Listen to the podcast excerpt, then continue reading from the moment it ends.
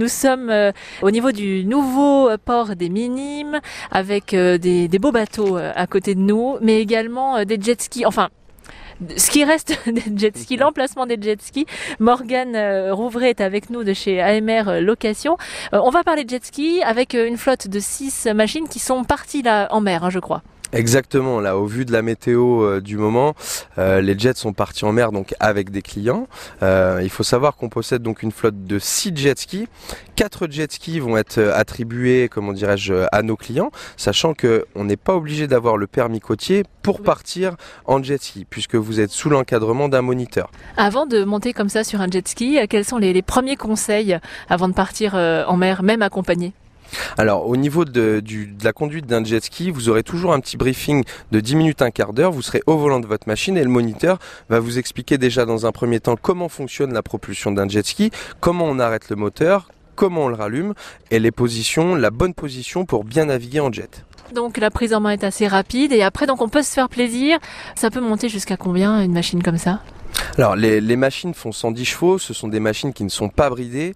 Euh, on va pouvoir atteindre des vitesses de pointe entre 75 à 90 km/h en fonction des gabarits qui sont sur les machines. On part euh, donc ici, euh, on imagine parce que pour l'instant les machines ne sont pas encore de retour, mais on va tester après. Euh, Morgane, on, on part donc ici depuis depuis le nouveau port des, des Minimes et cette randonnée nous amène jusqu'où Autour de, de La Rochelle peut-être?